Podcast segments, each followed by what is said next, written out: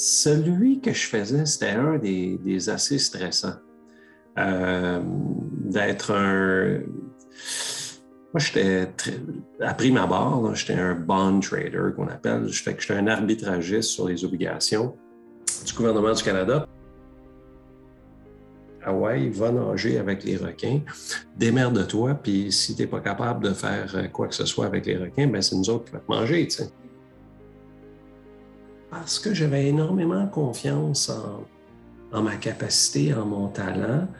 Puis je voulais un terrain de jeu à la mesure de qui je pensais que j'étais, puis pour être capable de, m'exprimer. Puis euh, terrain de jeu, j'en ai eu tout un.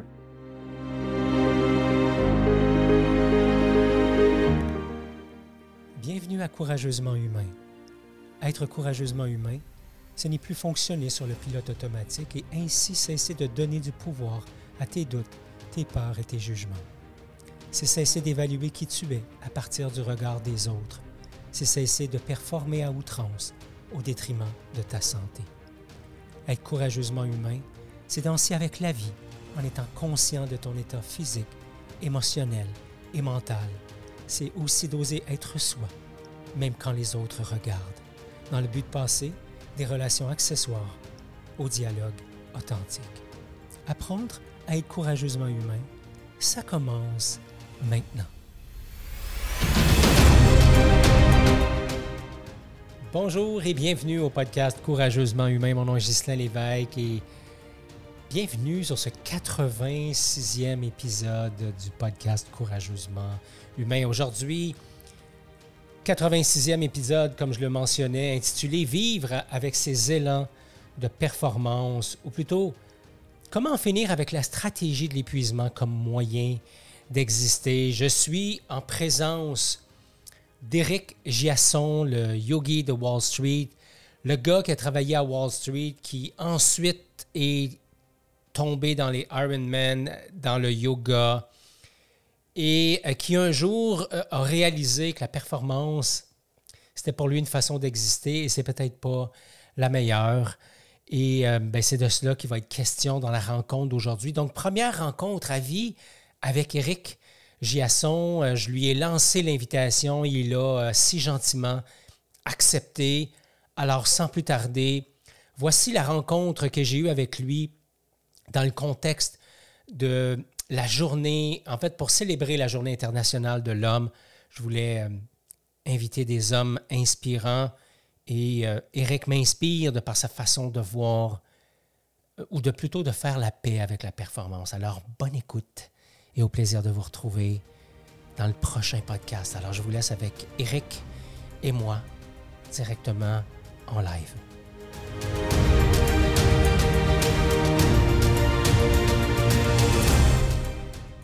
Nous voilà rendus en live sur la page de Courageusement Humain. Bienvenue tout le monde sur la page aujourd'hui. Vous le savez, on est dans une série de conversations, de dialogues authentiques avec des hommes qui m'inspirent. Euh, tout ça dans le but de célébrer la Journée internationale de l'homme qui avait lieu le 19 novembre. Mais moi, je me suis dit, euh, pourquoi ne pas euh, garder cette journée-là en mémoire un peu plus longtemps? Puis aujourd'hui, j'ai le plaisir d'être avec quelqu'un qui m'inspire beaucoup. c'est la première fois qu'on se qu'on se croise. J'allais dire en live, mais euh, on ne s'est jamais vu en personne. Alors, j'ai le plaisir de vous euh, présenter chez nous euh, Éric Giation, qui est coach et qui est aussi surnommé le yogi de Wall Street. Éric, bienvenue sur la page de Courageusement Humain. Merci beaucoup, Justin. merci pour l'invitation. Je suis vraiment content d'être là. Et bravo pour ce que tu fais. Merci, merci beaucoup. Le thème, Éric, aujourd'hui, c'est l'homme et la performance. Mm. Évidemment, les, les femmes vont, se retrouver et puis euh, elles sont les mm. bienvenues euh, dans, l'écoute de cette, de cette rencontre-là. Mais mon intention, c'était d'offrir des pistes aux hommes qui nous écoutent parce que euh, je, pense qu'on est dans un point de bascule où pendant longtemps, on a vu que les hommes étaient peut-être un peu en retrait par rapport au développement personnel, à leur présence dans des ateliers, des retraites, des choses comme ça. Et on voit s'accélérer ce mouvement-là de plus en plus dans les, derniers mois. Moi, j'ai une cohorte actuellement euh, d'une douzaine de personnes et c'est 50-50 Et euh, donc, l'homme et la performance, mais surtout ce qui se cache derrière.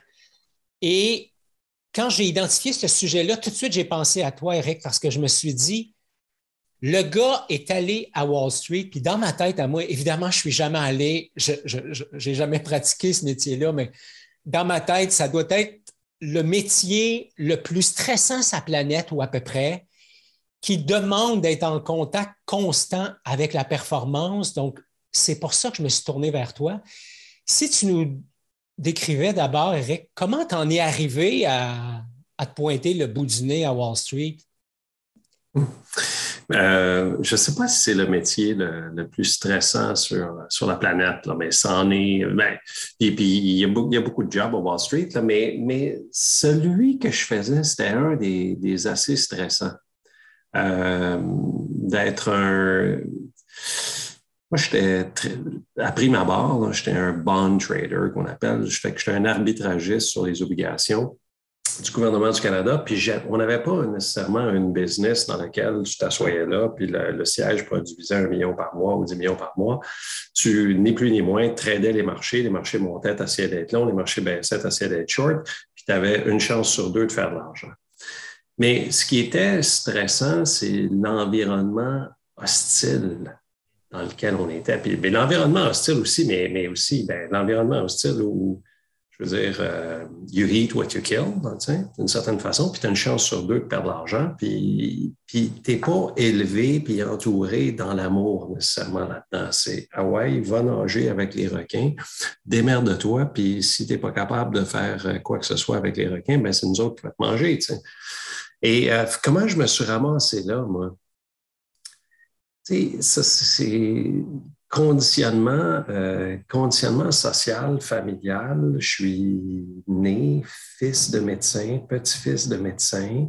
Ça, c'est le conditionnement que j'ai eu. Si mes parents avaient travaillé à Wall Street, ou si mes parents avaient été des yogis ou des hippies ou des Hells Angels, j'aurais reçu un conditionnement différent. Mais ça, c'est le conditionnement que j'ai reçu. Puis, puis, assez jeune, tu sais, puis il y a 50 ans, ben, à Saint-Vincent-de-Paul, un petit village, j'étais le fils du médecin. Puis en plus, mon grand-père aussi était médecin. Ça fait dans la hiérarchie sociale, il y a 50 ans, tu as le curé du village puis tu as le médecin. Ça fait que je vais au restaurant, je vais à quelque part.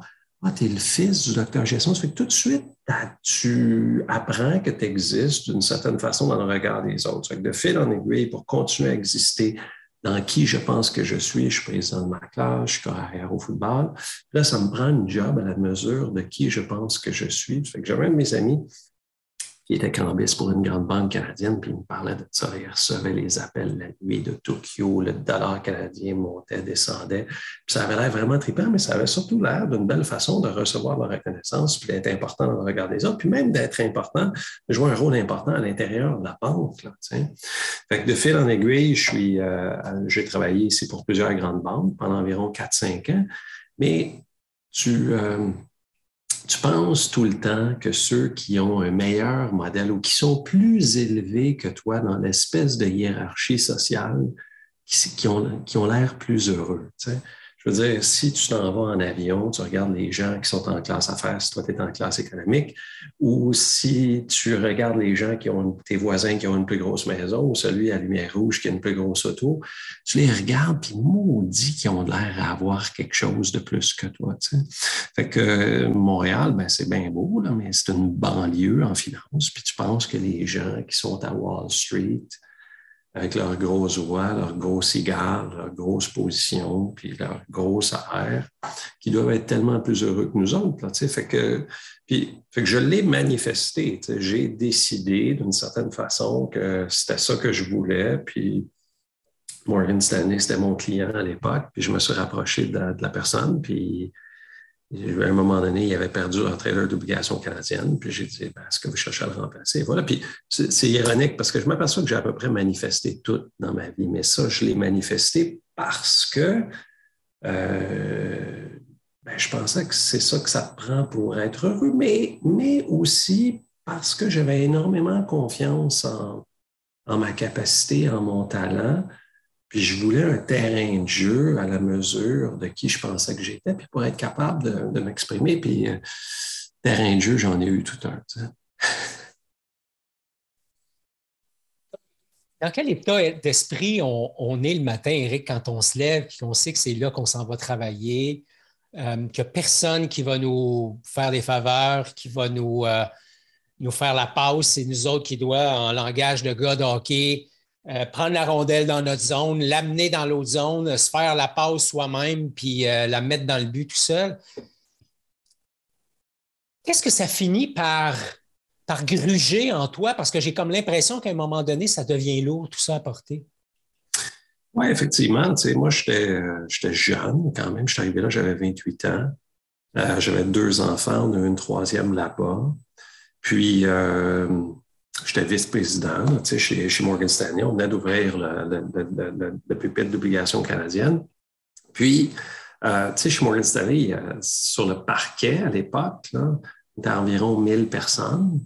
Puis le trader d'obligations canadiennes, ben, tu étais un peu comme le, le, vidangeur là-dedans, d'une certaine façon. Puis, euh, puis, tout le monde a des franchises. Tout le monde a des franchises qui sont, avec leur siège, sont plus profitables, si tu veux. Puis nous autres, ben, même si on était un gros nom, Morgan Stanley, le siège n'était pas profitable. Puis moi, je veux je veux, tu sais, c'est bien beau, tu dis ça ici à Montréal, au Québec. moi, j'ai travaillé à Wall Street. Oh, wow, wow, tu sais, tu étais, étais, trader d'obligations canadiennes. Mais, mais quand tu es là-bas, tout le monde travaille à Wall Street. Puis comme je l'ai dit, le trader d'obligation canadienne, c'est un peu comme le vidangeur, mais moi, je cherche à exister là-dedans. Fait que je cherche à prendre les plus grosses positions, prendre le plus de risques possible, de tout le temps challenger ma, ma limite de risque, la limite qui était permise des positions que je pouvais prendre. Tout ça dans le but ben, de faire du cash, d'exister, puis d'être important dans le regard des autres. Mais pour revenir à ta question, moi, je restais au Connecticut, ça que je faisais comme euh, une heure, une heure et quart de train le matin, une heure, une heure et quart de, de, train le soir. fait que je prenais le train de 5h30 le matin, puis je revenais à 7h30, 8h le soir. Mais tout le long de l'arrêt de train, j'avais peur. Au lieu d'aller là, puis vraiment d'avoir envie, puis d'avoir envie de performer, d'avoir envie de contribuer, d'avoir l'intention de faire une différence, j'étais plutôt habité par la peur, la peur de perdre ma job, la peur de ne pas être assez, la peur de ne pas être important, la peur de faire des erreurs. Puis, euh, ben, c'est ça.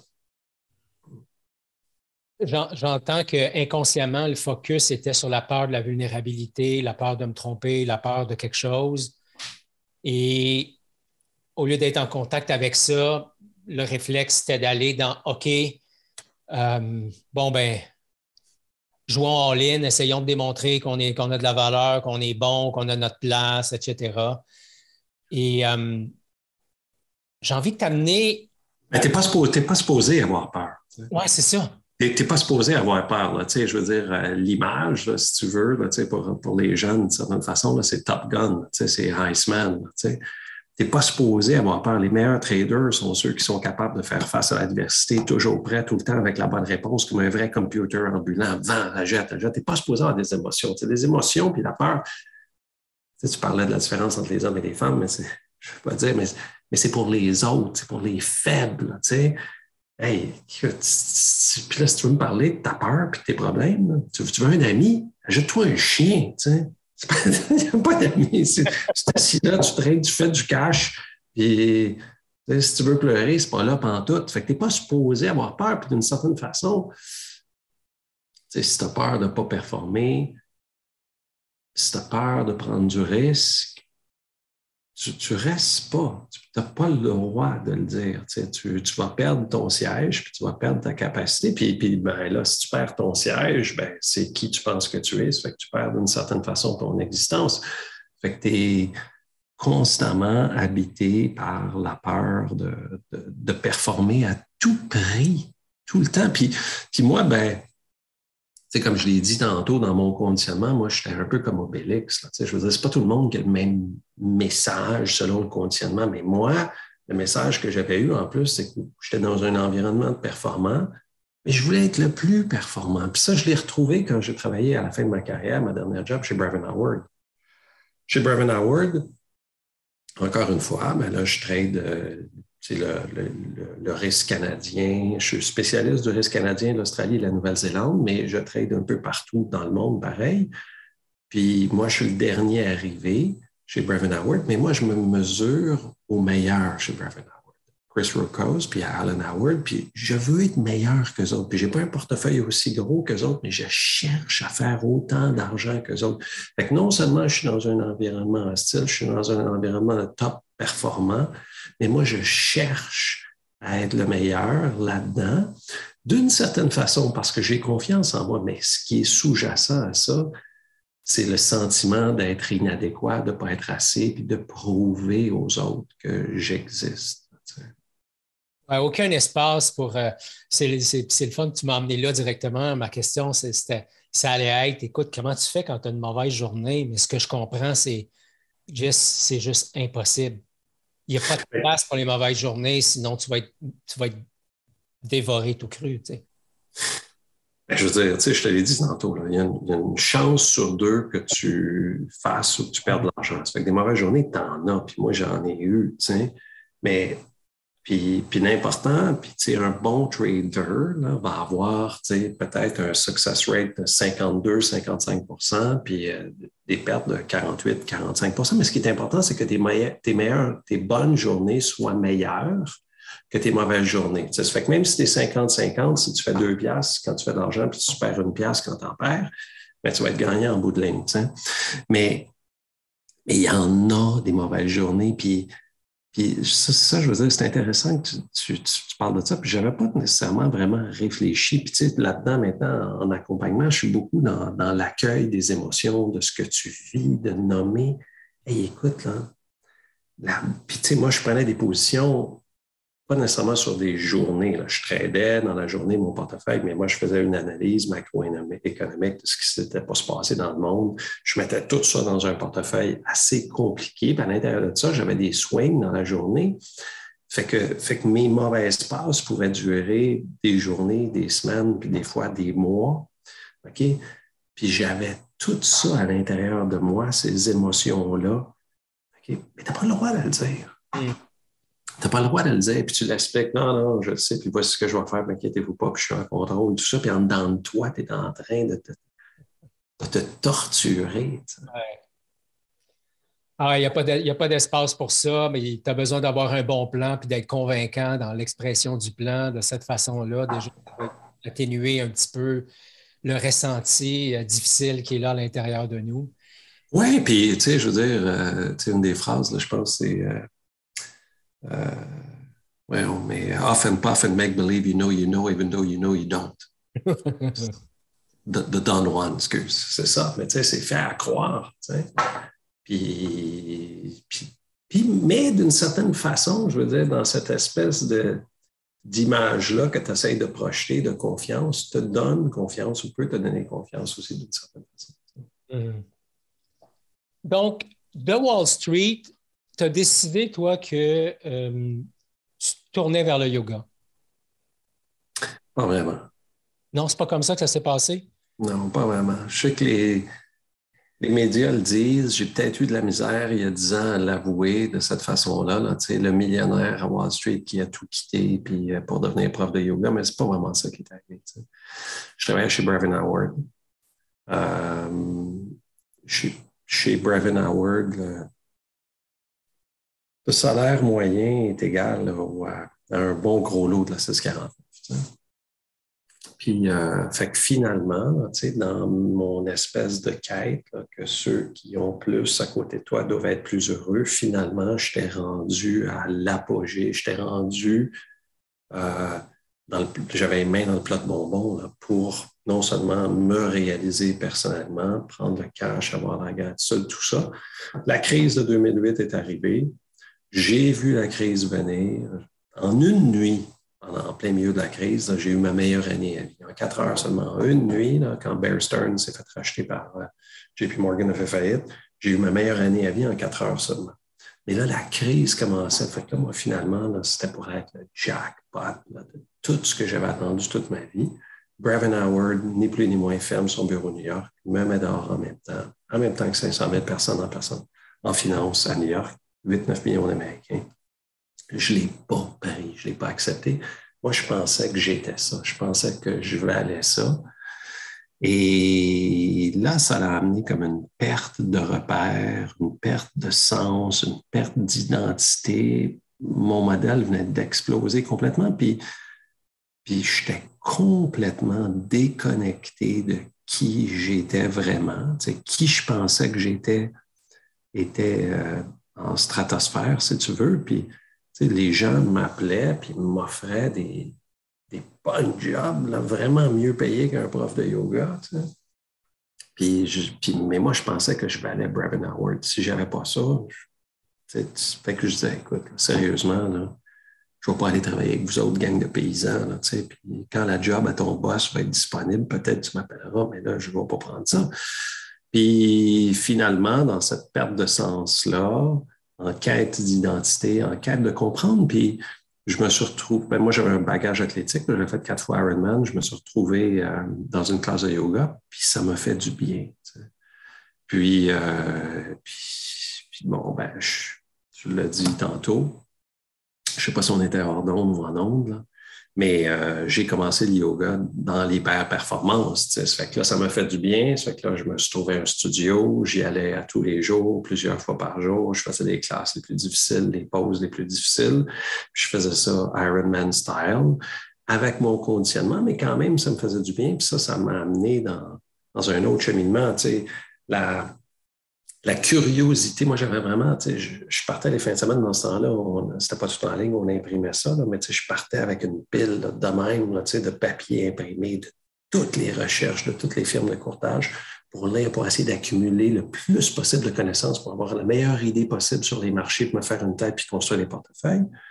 Puis quand j'ai quitté la finance, quand la finance m'a quitté, ben, l'espèce de même curiosité, je l'ai appliquée à qu'est-ce qui m'est arrivé. C'est ça que j'ai fait de la recherche sur la spiritualité, sur le développement personnel, sur le coaching, sur la psychologie, la neuroscience, et ainsi de suite.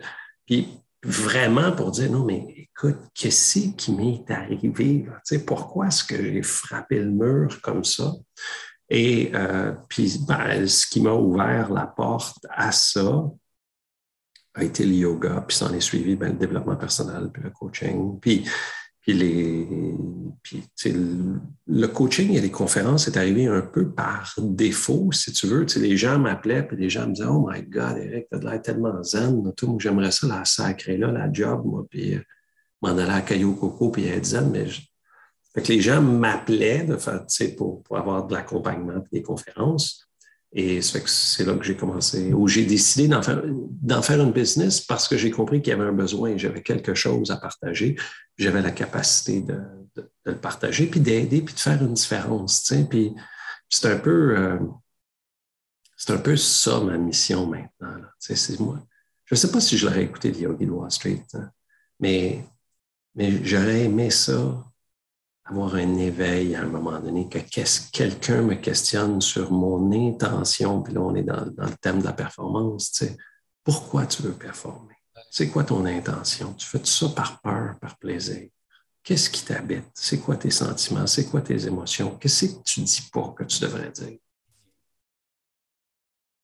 Écoute, ça, me parle absolument ce que tu dis, Eric.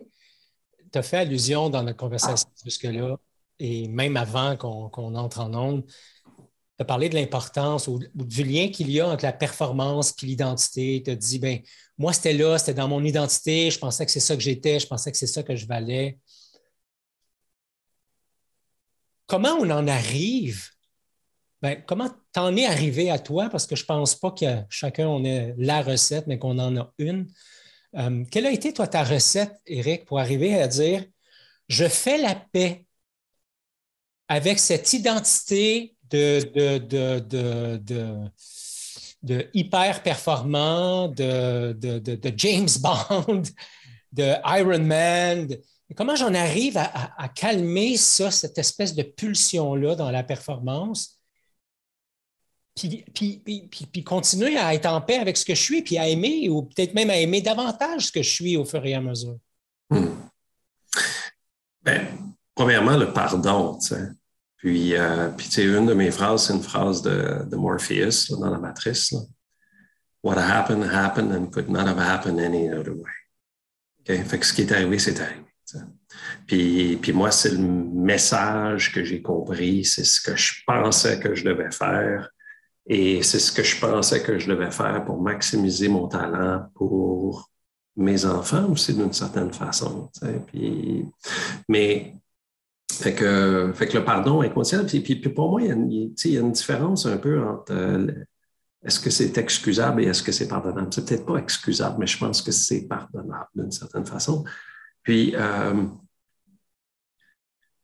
puis de ne pas me juger, de ne pas me juger, puis de m'accepter, puis de m'aimer, puis de me trouver pleinement adéquat comme je suis. Et euh, puis que je ne suis, pas, euh, je suis pas parfait, mais je suis meilleur qu'hier. Et je suis. Puis le, problème, puis ça, c'est une question que j'ai souvent comme en, en conférence, es-tu encore dans la performance? Puis ma réponse est absolument oui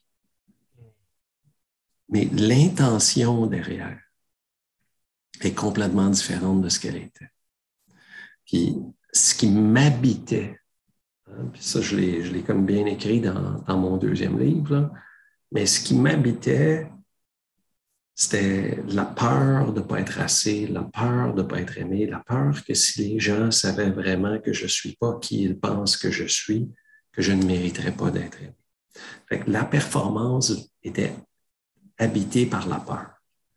Puis alors que maintenant, dans le pardon, dans l'acceptation, dans l'amour, puis dans l'humilité, puis la vulnérabilité, avant, on l'a dit tantôt, incapable d'admettre que tu n'avais pas la réponse, incapable d'admettre que tu étais faible, incapable d'admettre que tu avais peur. Mais aujourd'hui, ben, je ne suis plus là pendant tout. Moi, je le dis, je suis, je suis le messager, je suis aussi le message. Le message, je véhicule mon message, mais je suis encore l'étudiant pour continuer à apprendre de ça. Ça fait que je suis dans la vulnérabilité, mais, mais j'ai un coffre à outils, par exemple. Puis, puis dans, dans les. Euh, il y a un gap là, comme entre 2008 et 2012, là, où est-ce que la finance me fait de la peine? La finance m'a enlevé mon identité. Et tout ce qui était associé à la finance, OK, moi, je l'avais associé à vous me faites de la peine, vous me faites de la souffrance, fait que je m'étais fait une promesse de non-souffrir, OK, de non-souffrance, je l'ai renié complètement.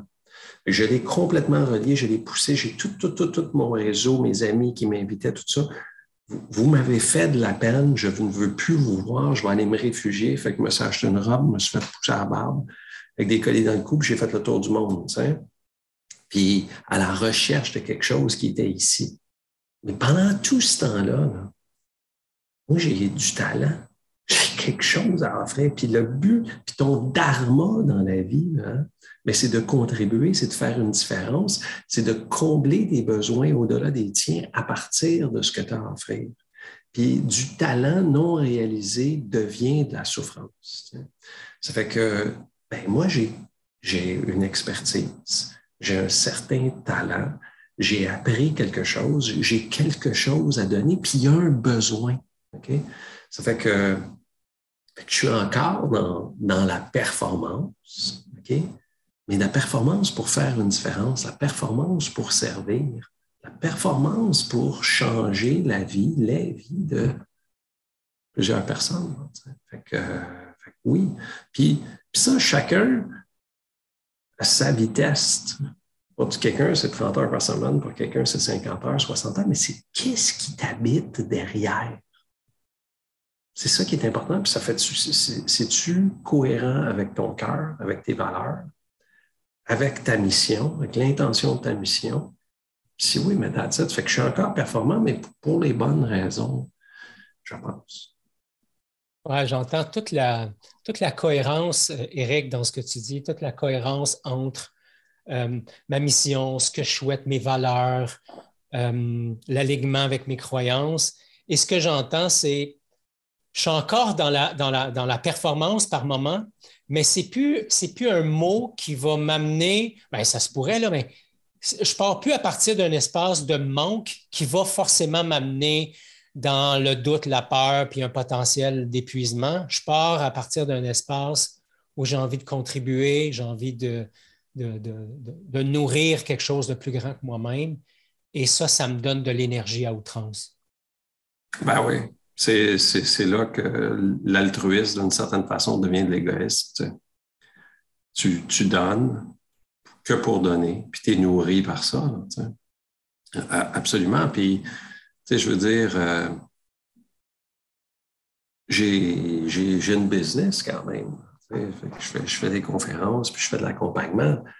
Mais puis ça fait qu'il faut que j'écoute quand même la, la satisfaction. Puis si je rends service, mais je ne le fais pas pour dire t'es bon. Puis, tu sais, avec euh, mon agent Horizon, on avait fait comme un showcase une fois, plusieurs conférenciers devant, devant des clients potentiels, tu sais. Puis euh, Pierre Lavoie, il est là. là. Ben, je voulais pas être meilleur que Pierre Lavoie. c'est peut-être le meilleur conférencier au Québec. Ce n'était pas mon intention. Lui, bon, il était correct, il a quelque chose à donner, puis tant mieux pour lui. Mais moi, j'ai quelque chose de différent à donner. Puis, puis, puis, ma mission dans la vie, c'est d'offrir ce que j'ai à offrir. Puis, ma mission, c'est d'offrir ce que j'ai à offrir, d'être le meilleur que je peux, sans rien envier, sans rien prendre aux autres puis sans me sentir menacé non plus parce que les autres font ou ont. Tant mieux pour eux autres. J'ai l'impression que tu viens de nous donner ta nouvelle définition de la performance. Donner le meilleur de ce que j'ai sans, sans avoir à impressionner, envier qui que ce soit, en, en honorant uniquement qu'est-ce qui est là au fond de moi, puis en l'offrant au plus grand nombre de personnes possible. Tout à fait. Mais, mais ce n'est pas facile, tu sais. C'est pas facile parce que tu, parlais de la différence entre la, la, performance chez les hommes, mais on est des chasseurs. Hmm. On est des chasseurs, puis on est programmé pour chasser, puis on est programmé pour voir ce qui nous manque pour manger et ce qui nous manque pour pas être mangé. Ça fait qu'on a un biais naturel négatif à focaliser sur ce que ce qu'on pense que les autres ont plus, puis qu'est-ce qui nous manque pour avoir quelque chose. Fait que c'est pas facile, mais moi, je le fais dans. Je le, fais dans, comme je l'ai dit tantôt, dans l'acceptation de, qui je suis, de ce que j'ai à faire, puis, puis je m'accepte, je m'aime pleinement pour ce que je suis. Mais, puis, ça, c'est quelque chose souvent que je rencontre avec mes coachings. dans mes clients, ils ont, de la difficulté à aller là. Non, mais c'est-tu correct? J'ai-tu le droit? Mais moi, je ne suis pas en train de dire je suis meilleur que Ghislain. Moi, je suis en train de dire, moi, j'ai ça. Moi, j'ai ça, je l'ai dans le set, tu sais. Je ne te l'enlève pas, mais moi, j'ai ça. Ah je suis riche de ça. oui, euh, je trouve ça intéressant ce que tu, ce que tu là parce que euh, c'est arrivé encore euh, ce matin où euh, j'étais dans l'accompagnement d'une équipe, puis je leur disais, les équipes performantes ont cette capacité de mettre en commun leurs talents et leurs forces. Au lieu de regarder ce qui manque, ils regardent de quelle façon ils contribuent au buffet. Et toi, de quelle façon tu contribues au buffet? Puis la première personne qui a pris la parole, elle a commencé en disant ben, moi, je pense que je, pense que je, suis un bon organisateur. Mais là, je ne suis pas le meilleur. Là. Je ne veux pas que vous pensiez qu'il n'y en a pas d'autres bons dans l'équipe, mais et c'est comme si quand on est dans la performance ou quand on met de l'avant nos talents, nos forces, c'est comme s'il y avait une gêne qui vient avec ça, comme si c'était plus ou moins OK de le faire. Mais, ça, c'est intéressant ce que tu dis parce que les gens ont de la misère à dire je suis un bon organisateur ce qui n'enlève rien aux autres. OK? Mais là, le commentaire que tu as fait après, je ne suis pas le meilleur. Pourquoi tu dis ça? De, quelle façon est-ce que c'est utile à ce qui se passe en ce moment? Quel message que tu t'envoies, que tu permets aussi une espèce de jugement aux autres envers toi, que tu viens diminuer ton travail? Puis, tu sais, je veux dire, il y, a une différence entre l'humilité et l'espèce de fausse humilité. Puis, c'est exactement ça. Puis l'espèce de fausse humilité, pour moi, est absolument inutile. Oh non, je ne suis pas bon, je ne suis pas ci, je ne suis pas ça. Non, own your stuff. C'est à toi, là, OK? Ça t'appartient, puis garde-le. Puis pas sans rien enlever aux autres. La question qui me brûle les lèvres depuis tantôt, puis je me suis dit, ah, je vais attendre, tu sais, je vais attendre avant de la poser parce qu'on est dans, un autre espace. J'ai envie de t'amener là, euh, Eric. Qu'est-ce que je dois changer dans mes paradigmes aujourd'hui qui va me permettre de marcher plus léger sur le chemin de la performance? Je sais que tu nous as brossé plusieurs éléments à gauche et à droite, mais si on avait à identifier des éléments qui sont dans notre sac à dos, dans notre baluchon, qu'on traîne à tous les jours, et que ça serait une bonne idée de s'en débarrasser, de parler de la peur, du regard de l'autre, euh, de la comparaison, mais est-ce qu'il y a d'autres éléments que tu ajouterais à ça? Ben, je l'ai dit tantôt, un peu, là, mais il y, a deux, choses. C'est quoi ton intention? Hmm. Ah oui. Et, c'est quoi ton intention? Puis est-ce que ton intention est cohérente avec ton cœur, avec tes valeurs et avec ta mission? Puis est ta mission contribuer, faire une différence, peu importe. L'autre question que, que j'aime un peu aussi, c'est qu'est-ce que tu vas regretter le plus? Ben, tu sais, what happened happened and could not have happened any other way because it didn't. Mais ce que, sans avoir aucun regret, ce que je regrette peut-être le plus, puis ce que je remarque aussi souvent en coaching, c'est ce que tu n'as pas fait. Ce que tu n'as pas fait, puis ce que tu n'as pas fait, pas souvent par peur. On, calcule, euh, à Wall Street, on calcule souvent le risque de ben, si j'investis 100 millions, OK, combien je peux perdre? Si tu n'investis pas, Qu'est-ce que ça veut dire pour ta carrière, pour les profits, pour l'impact que ça, ça peut avoir aussi? Ça fait que, fait que c'est quoi aussi? Qu'est-ce que, qu'est-ce que tu regretterais le plus? OK? Et quel est le coût de l'inaction? Et, qu'est-ce qui est sous-jacent aussi à l'inaction?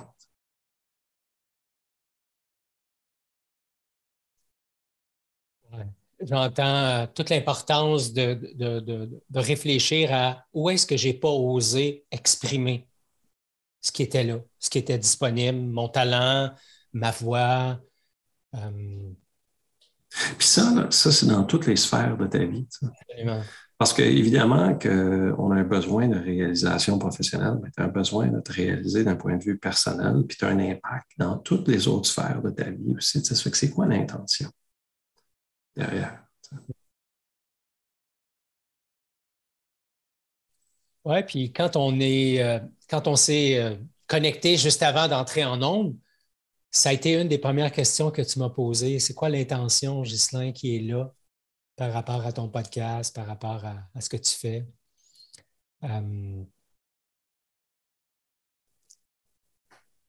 en fait, ce que je trouve intéressant de cette question-là, la façon dont c'est arrivé tantôt, c'est que ça m'a ramené dans mes bottines, Eric, quand tu m'as posé cette question-là, parce qu'en toute transparence, euh, à ce moment-là, j'étais connecté à toi avec cette part de moi qui se voit petit par rapport à un grand homme. Et quand tu m'as posé la question, ça m'a ramené dans mes bottines, ça m'a ramené dans mes shorts, ça m'a ramené dans ma zone de, de pouvoir, celle de pouvoir juste exprimer, en fait, celle de pouvoir exprimer qui je suis à travers ce que je suis. Et non pas aller dans l'espace de OK, moi, il faudrait bien que je l'impressionne. C'est la première fois que, que, je le reçois sur la page. Je ne voudrais pas qu'il pense que inconsciemment, ces peurs-là étaient là pour moi. Mm. Et j'étais dans la performance, dans la peur de, à travers tes yeux, à travers ce que les autres pourront penser, etc. Juste mm. cette question-là, ça m'a permis de revenir chez moi. T'es fin, merci. Mais merci pour ça aussi. Mais, euh, mais ta réponse était belle aussi. Ta réponse était belle. Puis ce que j'ai aimé de ta réponse, c'était c'est une façon de rester connecté sur le chemin. Hmm.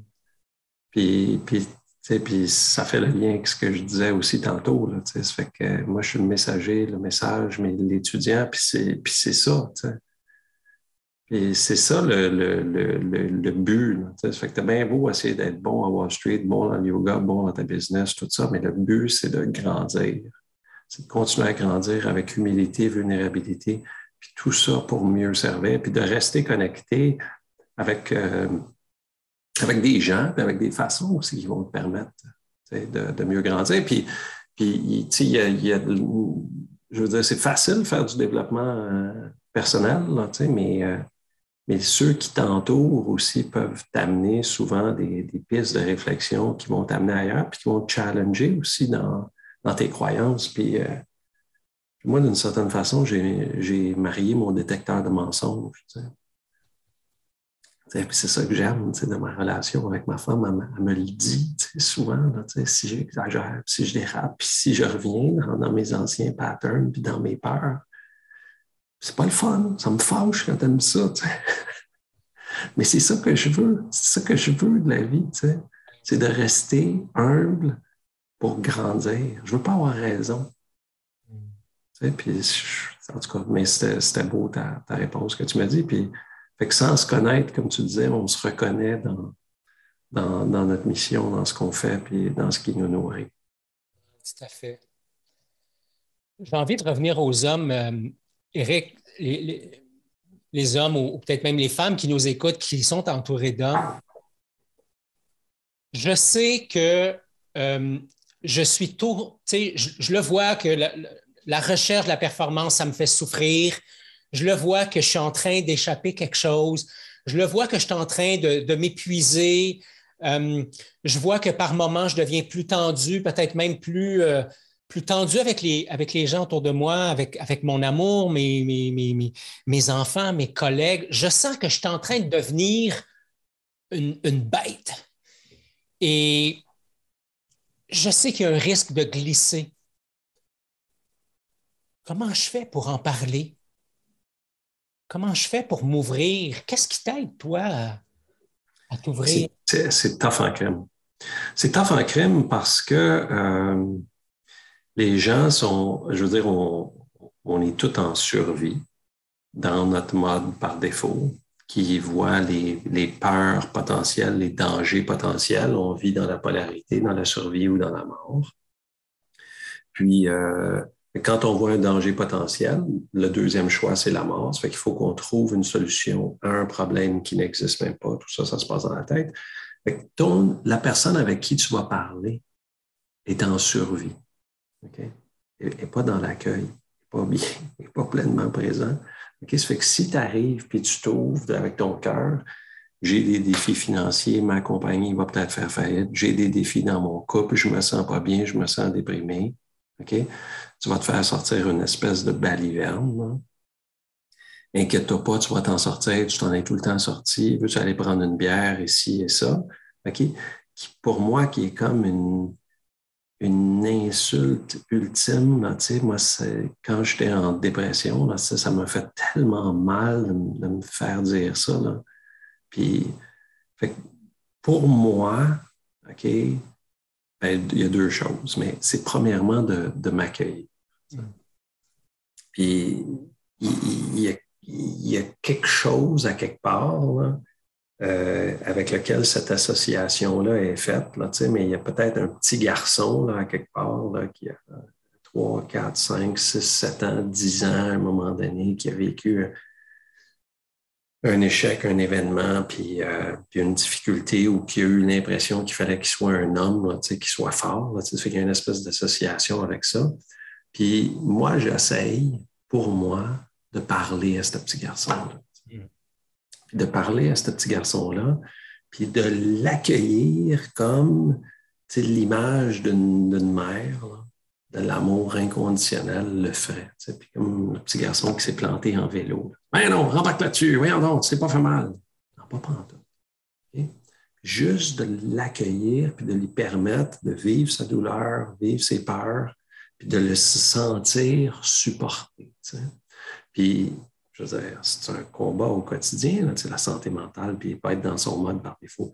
Ça fait que moi, je me donne ça au quotidien. Ça fait que ça m'arrive, puis je veux dire, euh, l'automne, l'automne, c'est toujours un, bout différent, puis euh, j'ai,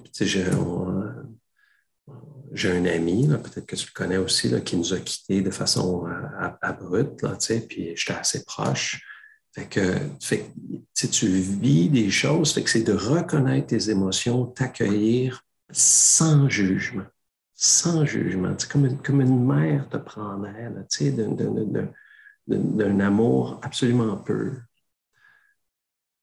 Puis là-dedans, à un moment donné, sans le forcer, il y a peut-être des pistes de réponse qui vont arriver, d'espoir, de courage, qui vont ressortir de ça, qui vont émerger de ça. Puis là-dedans aussi, tu sais, ben, tu es peut-être prête à accepter le support des autres. Puis moi, ce que j'ai, j'ai un cercle d'hommes, mais de coach, OK, dans lequel on se rencontre une ou deux, euh, euh, qu'on se rencontre à toutes les semaines ou à toutes les deux semaines, OK? Puis justement pour échanger, puis pas se donner des solutions bonbons, là. Et juste exprimer ce que tu as exprimé, puis tu sais, tu fais de l'accompagnement, tu sais.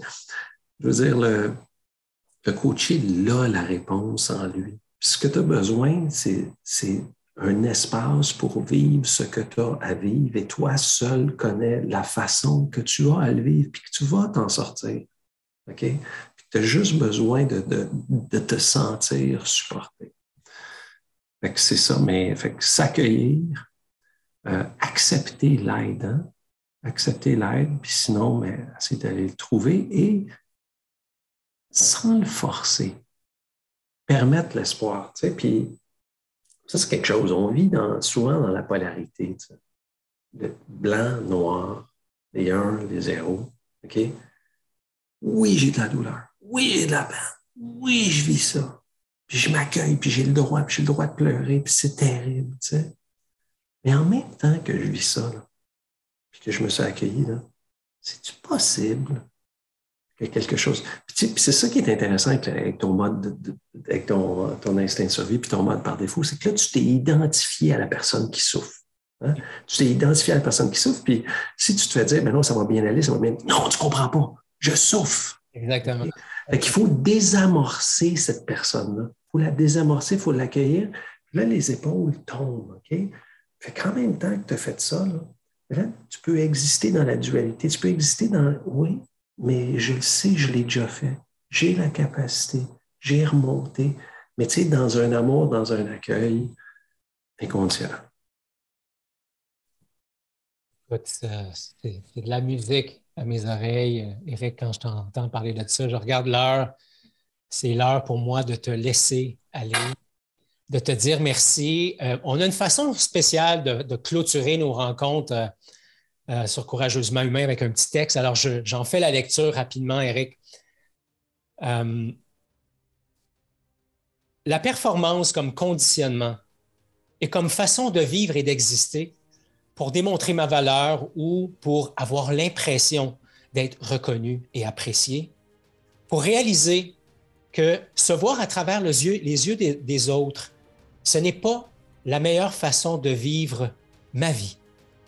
Faire la paix avec cette part de moi qui veut prouver, accueillir ce qui est, comme tu viens de le dire si bien, m'aimer et m'accepter, pas dans la perfection, mais dans l'évolution c'est aussi ça, être courageusement humain. Éric, merci infiniment de ta présence. Si les gens qui nous écoutent voulaient te retrouver sur le web ou sur les réseaux sociaux, c'est quoi la meilleure façon de le faire? éricgiasson.com ou aussi euh, Éric Giasson, conférencier sur Facebook ou sur euh, LinkedIn et sur Instagram, le Yogi de Wall Street. Génial. Merci infiniment. Je te souhaite. Merci à toi, Justin. Au plaisir de te recroiser, mon cher.